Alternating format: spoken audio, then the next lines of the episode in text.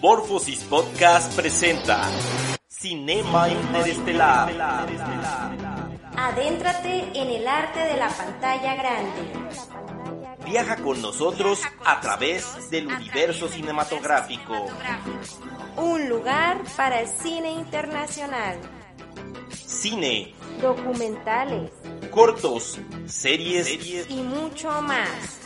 Comenzamos. ¿Qué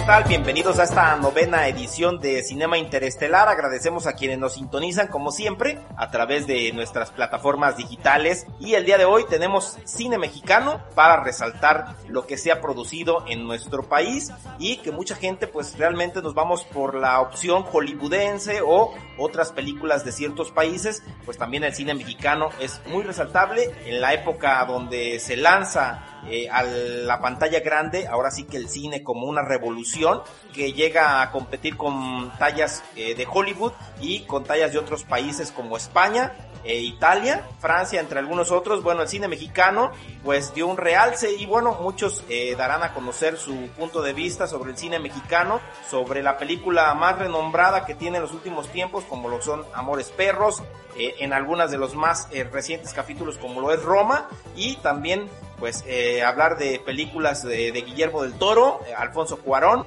y Guillermo González Iñárritu, pues son algunos de los eh, directores más reconocidos y también en la parte de la gala de los actores, pues platicarles de Diego Luna y Gael García Bernal es eh, prácticamente hablar de eh, la revolución del cine mexicano que se dio por ahí acerca de entre los 90 y los 2000. Para comenzar este programa, como siempre, los invitamos a que nos compartan a través de las redes sociales, también eh, saludamos a quienes nos llevan hasta su casa a través de sus dispositivos digitales, de su celular o su computadora. Vamos a iniciar con una película que en lo particular a mí se me hizo una revolución en el cine mexicano y eh, bueno esta película titulada y tu mamá también muchas de las personas eh, no la vieron como muchos la pudieron haber visto les voy a platicar un poquito acerca de el sentido real que tiene esta película y el cual pues generó un cambio en la reproducción del cine mexicano o la revolución como ya les platicábamos.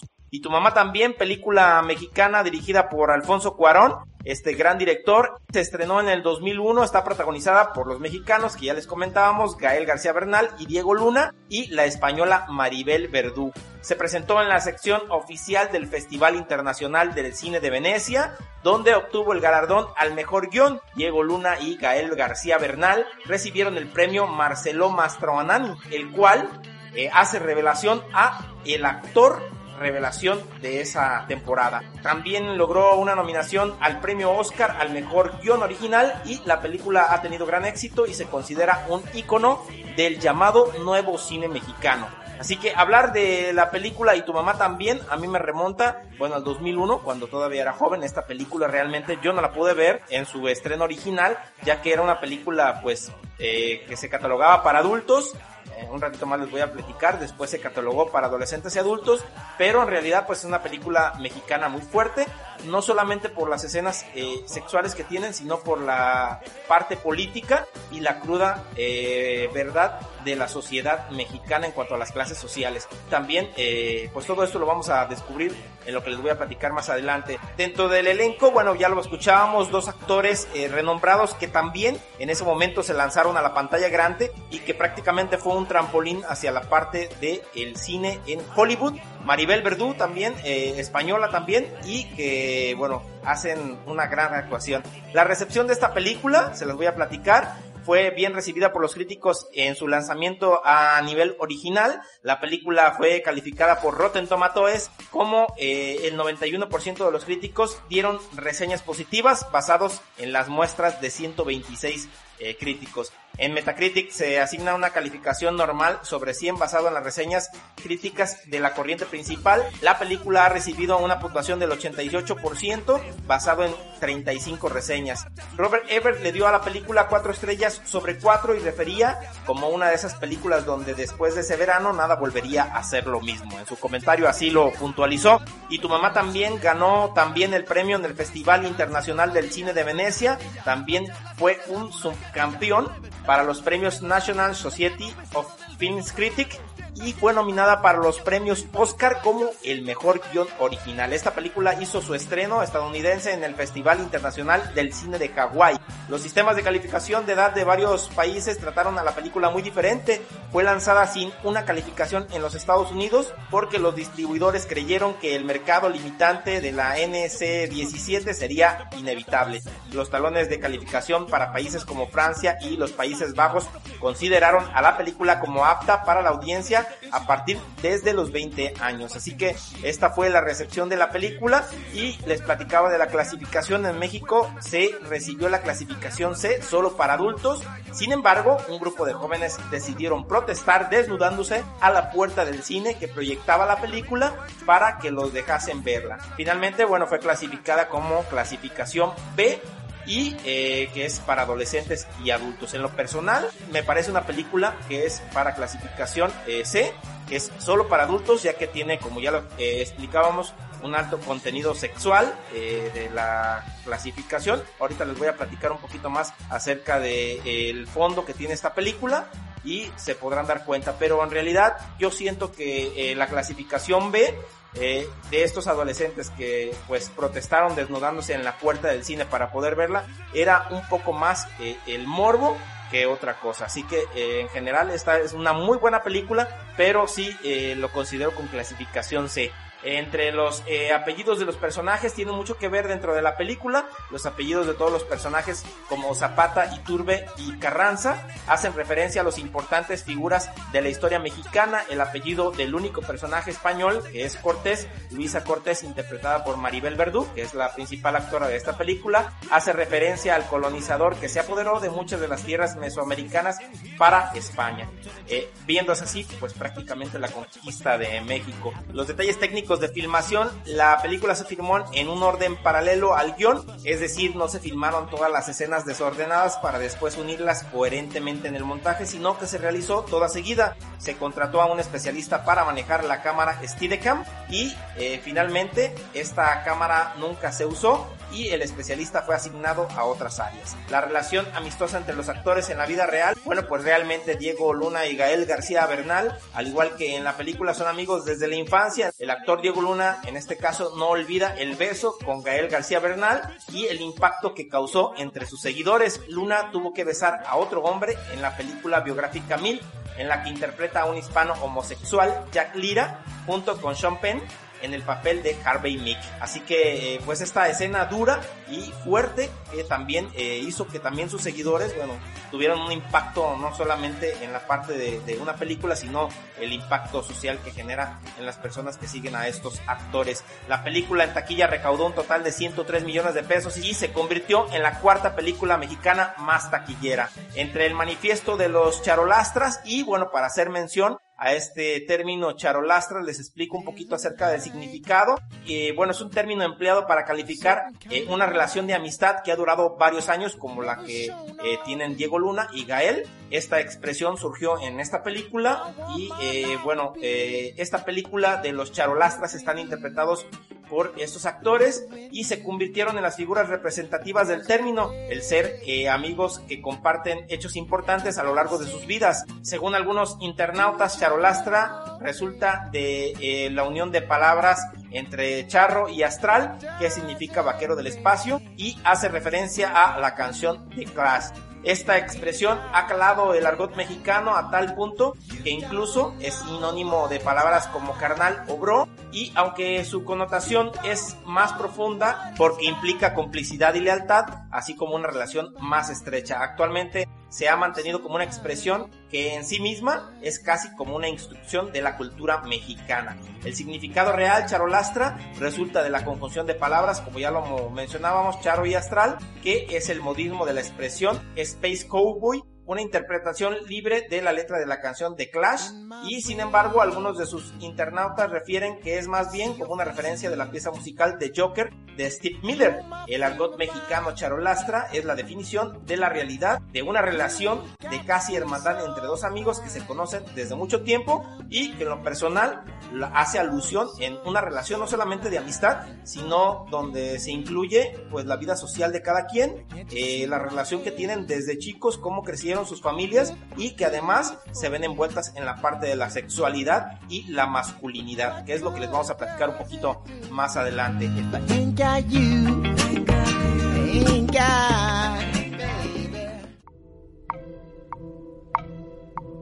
Cinema en el tiempo. Datos en el tiempo que marcaron la historia.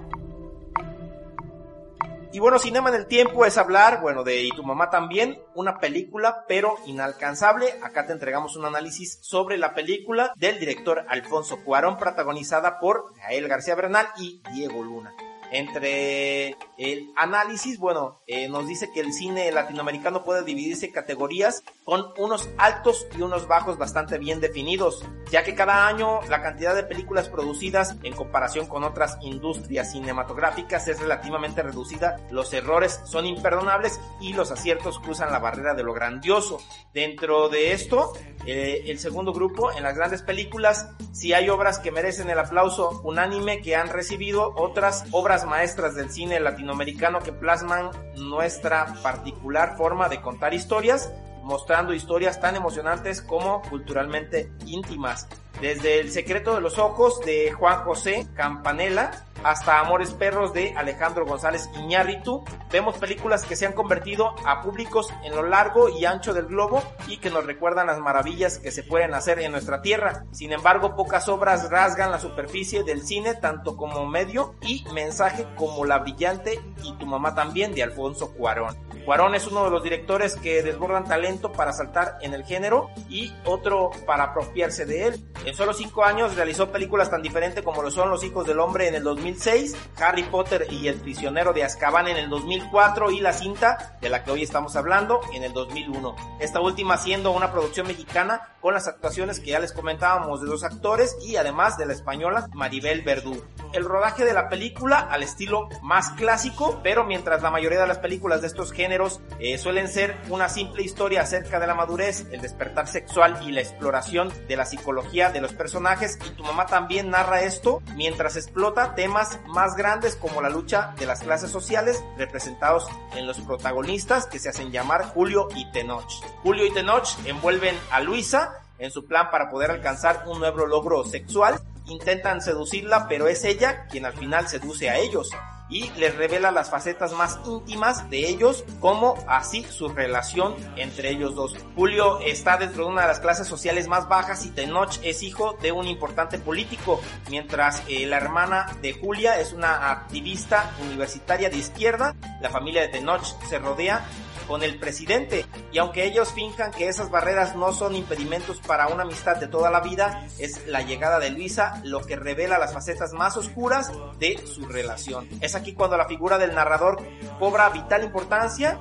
En muchas de las películas el narrador es un recurso para facilitar la exposición, pero aquí es un elemento por el cual los personajes, sus vivencias y entorno cobra vida. El narrador nos habla tanto de las facetas más complejas de las relaciones humanas como de los elementos que comparten el retrato de un país que se quiebra. Y tu mamá también es una oída hacia adelante para todos los personajes y que sea del entorno urbano al rural es particularmente significativo para el contenido político y social de la película. Tenoch y Julio huyen, sin saberlo, de los convencionalismos morales y de la falsa idea preconcebida acerca del sexo y la masculinidad. Lo que empezó con un deseo de acostarse con una mujer exótica y prohibida por su calidad de extranjera y prima política a través del engaño se convierte en una exploración introspectiva de los propios sentimientos y la sexualidad de cada uno de los eh, actores en esta película Luisa huye de la vida que no satisfacía las necesidades sexuales, afectivas y de realización personal. Luisa cambia Europa por México, pero para convertirse en una esposa trofeo que se vea obligada a asistir a eventos sociales frívolos. En su viaje hacia el corazón pobre y rural del tercer mundo logra descubrir a la otra Luisa en la forma de una pequeña niña con su mismo nombre que había muerto hacía años y lo único que había dejado era su muñeca de juguete. Su destino, que había sido inventado por Julio y Tenoch como una artimaña término para convertirse en algo real, Boca del Cielo se manifiesta como un trío para un lugar de catarsis. Ahí los tres protagonistas encuentran la verdad que salieron persiguiendo al inicio de la película. Los chicos son incapaces de soportarla, así que deciden retornar sus pasos hacia atrás para convertirse en lo que la sociedad espera de ellos. Luisa se apropia de ella y finalmente encuentra la paz en buscarla. Y tu mamá también subvierte los tropos de la narrativa occidental para reapropiarse de una forma local para explorar y contar historias. Cuarón se permite abordar de manera redonda múltiples temas y cohesionarlos en una obra que es más grande que la suma de sus partes. Al final muestra cómo no hay que copiar fórmulas para hacer el cine de calidad que llegue a las personas sin importar su raza, nacionalidad, idioma, acento u orientación sexual. El cine universal humano que aspira a la verdad y a esculpir en el tiempo. Y bueno, algo de lo importante de esta película, bueno, pues es el narrador. La verdad que es excelente la parte de la narrativa de la película. Les recomiendo mucho que la puedan ver. Y esta película que, bueno, eh, se lanzó en el 2001. Generalmente eh, ciertas, eh, pues generaciones no creo que la hayan visto. Y bueno, fue un icono de la parte mexicana en el cine excelente película para ver. Y bueno, ya para finalizar, les hacemos alusión a los datos curiosos de Y tu mamá también que eh, bueno, se rodó en febrero y marzo del 2000 en la Ciudad de México y Oaxaca. Los apellidos eh, de los personajes principales, como ya lo mencionamos, hacen eh, mención a la cultura mexicana de Noche de Iturbide de la Alta y Julio Zapata de la Baja. Fue estrenada comercialmente en 220 salas por la distribuidora 20 Centauri Fox. Y bueno, durante el rodaje Diego Luna era rodeado por la gente pues acababa de estar en la telenovela La vida en el espejo. Algún día el charolastra llegó tarde al rodaje y Cuarón le recriminó en broma, Diego, llegaste. Sí, señor, respondió el actor nervioso. Jorge Vergara, el productor, fue usado como extra en la escena del lienzo charro. Su corte de cabello dejaba ver una nuca de político, por lo cual fue tomado por la cámara. En plena filmación, Emanuel Chivo Lubeski eh, enfermó del estómago, pero jamás se detuvo la producción tomando solo suero. Y bueno, el Chivo Lubeski, quien lo recuerda como el director de fotografía y ganador del Oscar en El Renacido, y bueno, que además ha eh, colaborado en diferentes películas, tanto mexicanas como internacionales. Y bueno, ya para finalizar, nos despedimos con esta última sección y las recomendaciones de la semana. Cinema es la recomendación.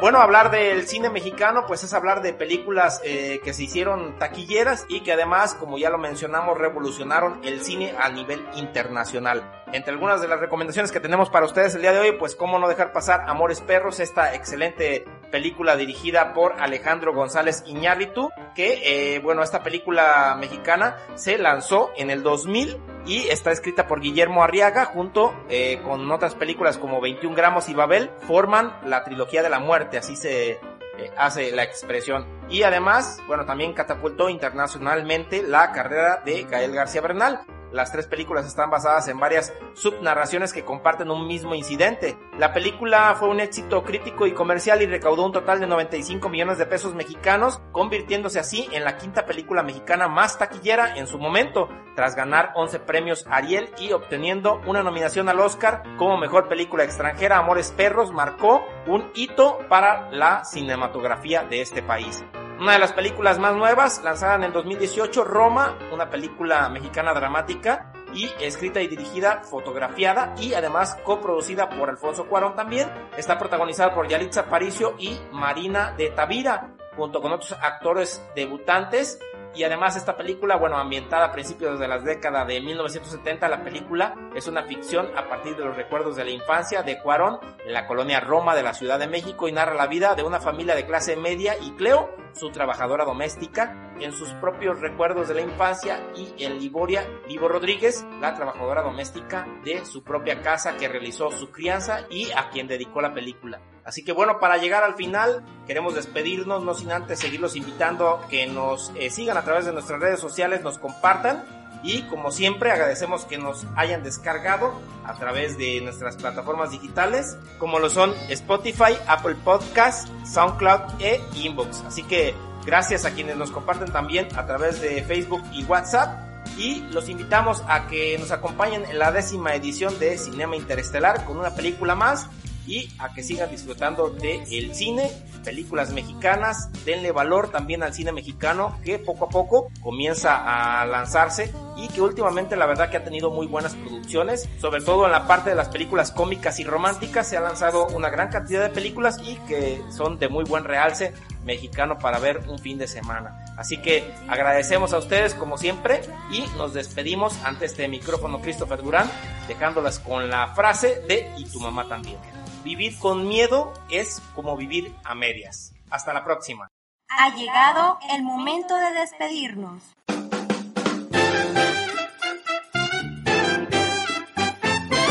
Los esperamos en nuestra próxima descarga. Cinema Interestelar. Gracias a nuestros podcast escuchas. Hasta la próxima.